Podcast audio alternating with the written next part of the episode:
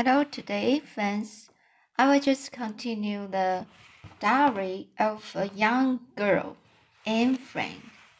So today is Saturday, 27th February 1943. Pim thinks there will be an, an invasion by the Allies at any time now. Churchill was seriously ill, but now he's getting better. So Churchill has a explanation here. It's Winston Churchill who led the British government during World, World War II.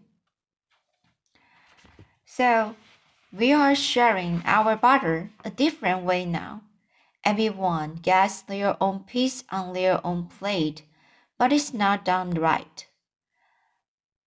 The Van Daans make breakfast for everyone and give themselves the biggest share of the butter. My parents are too frightened to argue, unfortunately. Wednesday, 10th March 1943. I could hear the guns. Oh, oh, last night. I'm always frightened of shooting, and I usually climb into father's bed to feel safe.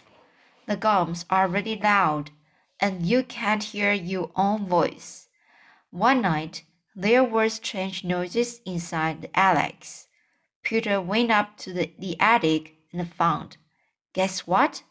An army of enormous rats. Friday, 2nd April 1943. I'm in trouble again. Last night, I was lying in bed and waited for father to come and say my prayers with me. Mara came into the room and asked gently, Anne, Daddy isn't ready? Shall I listen to your prayers tonight? No, Mommy, I said. Mara got up, stood by my bed by, for a moment, then slowly walked to the do door. Suddenly, she turned around. She turned round and her face was full of pain. She said, I don't want to be angry with you. I can make you love me. A few tears fell down her cheeks as she went out of the door. I lay still. I knew that it was cruel to say that, but I couldn't give her any other answer. I feel very sorry for her. She'd pushed me away from her with her unkind jokes. She cried for half the night and didn't sleep. Father doesn't look at me, but I know what he's thinking. How can you be so unkind? How dare you make your mother so sad? But I cannot apologize. Tuesday, 27th April 1943. Everyone in the annex is still crawling. There are air raids and bombs every night, and nobody can sleep well. Our food is terrible.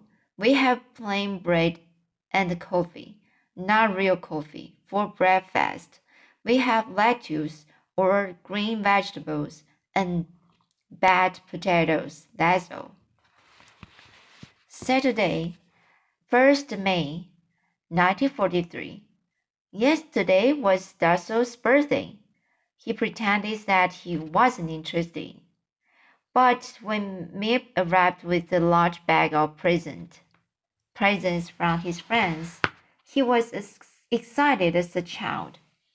He had chocolate, eggs, butter, oranges, and books.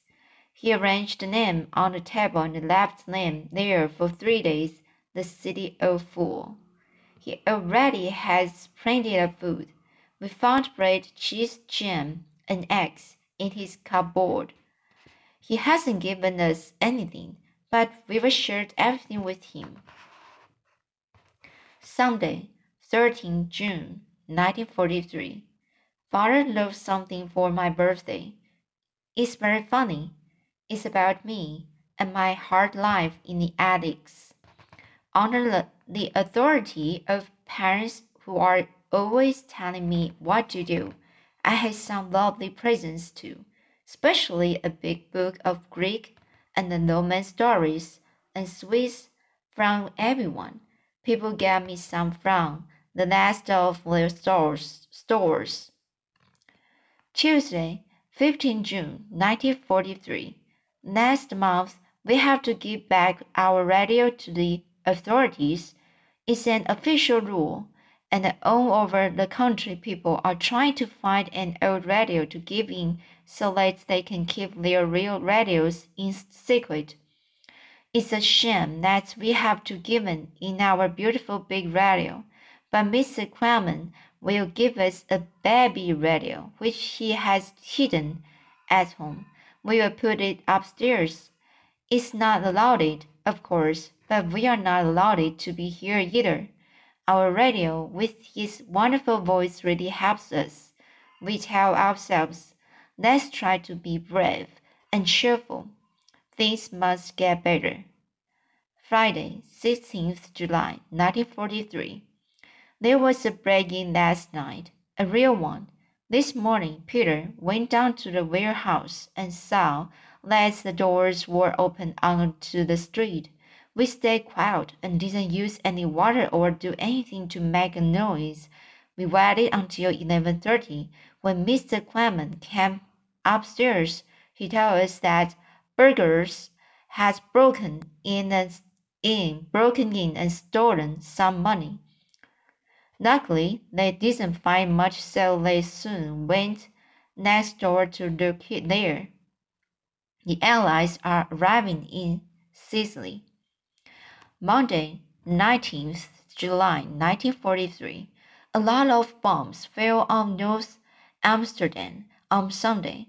Whole streets went in the raid, and they can't even dig out all the bodies yet.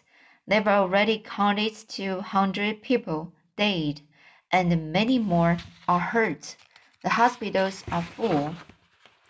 Monday, 26th July 1943. There was a terrible bombing raid yesterday. It started at about 2:30 in the afternoon. Margaret and I were upstairs, but the guns were so loud that we went down again. The house shook, and the bombs kept on falling. I was hardly my escape bag, but walking on the streets is as dangerous as an air, an air raid on the annex. I know that I can't really leave. After half an hour, the planes flew away, and the smell of fire was everywhere. There was thick smoke over the city like fog. Later, after dinner, there was another raid. The bombs came down again like rain, and we heard from British reports that Schiphol airport was bombed. We could hear the noise of the planes all the time, and we were very frightened. My, my legs were still shaking when I lay in bed that night. At midnight, more planes I ran to father's bed and did not fall asleep in my own bed until half past two. But at, at seven o'clock in the morning, we heard some wonderful news about Italy. Mussolini, Mussolini has gone, and the King of Italy is leading the government there now. Tuesday, 3rd August 1943. We just had a third air raid. I'm trying to be brave, Mrs. Van Daan used to say. Let them fall.